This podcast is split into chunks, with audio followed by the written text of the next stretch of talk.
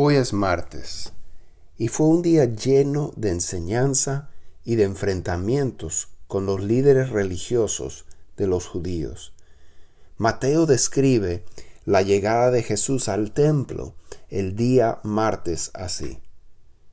Jesús entró en el templo y mientras enseñaba, se le acercaron los jefes de los sacerdotes y los ancianos del pueblo. ¿Con qué autoridad haces esto? Lo, interrogaron. ¿Quién te dio esa autoridad?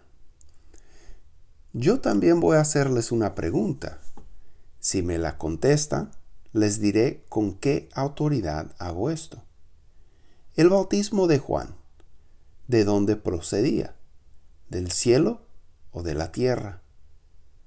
Ellos se pusieron a discutir entre sí. Si respondemos del cielo, nos dirá entonces por qué no le creyeron.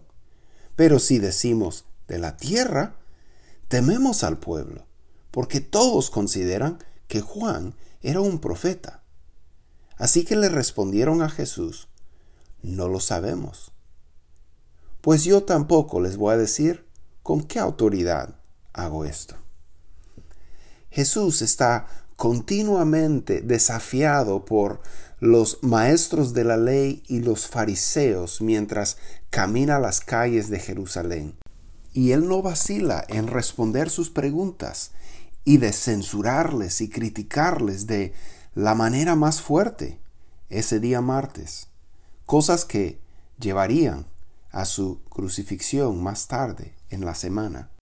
Jesús va a decir de ellos, Ay de ustedes, maestros de la ley fariseos, hipócritas, que son como sepulcros blanqueados, por fuera lucen hermosos, pero por dentro están llenos de huesos de muertos y de podredumbre.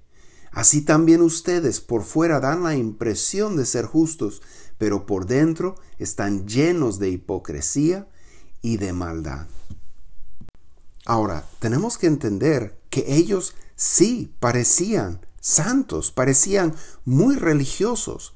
Estamos hablando de las personas que asistían a todos los cultos de la iglesia, de las personas que conocían y leían y memorizaban su palabra. Son las personas que guardaban los mandamientos de Dios cuando tantos otros no lo hacían. Igual que hoy en día para entender lo que Jesús les está diciendo. Tenemos que entender de quiénes estaba hablando y con quiénes estaba hablando. A los religiosos, a los que acudían al templo, a los que guardaban los mandamientos. Jesús les dijo, les aseguro que los recaudadores de impuestos y las prostitutas van delante de ustedes hacia el reino de Dios porque Juan fue enviado a ustedes a señalarles el camino de la justicia, y no le creyeron. Pero los recaudadores de impuestos y las prostitutas sí le creyeron. E incluso después de ver esto, ustedes no se arrepintieron para creerle. ¿Podríamos nosotros creer que las personas corruptas que engañan a otros para robarles dinero que las prostitutas y pandilleros están entrando en el reino de los cielos antes de las personas religiosas, las personas que asisten a la iglesia y leen su Biblia y procuran guardar los mandamientos de Dios? Es más que posible y en muchos casos muy probable. Jesús dice, que depende de lo que hay en el corazón, no de lo que hay afuera, porque lo que hay afuera puede lucir muy bonito, como un sepulcro blanqueado. Pero ¿qué hay en el corazón? En el caso de los fariseos, había hipocresía y maldad en el corazón. ¿Qué hay en el corazón de nosotros, los cristianos? De hoy en día.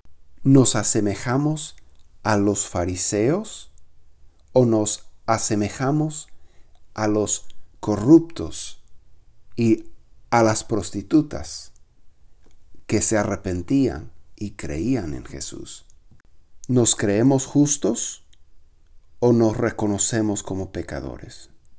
¿Nos sentimos mejores que otros o nos sentimos iguales que los demás, condenados sin Cristo y necesitados de la gracia de Dios?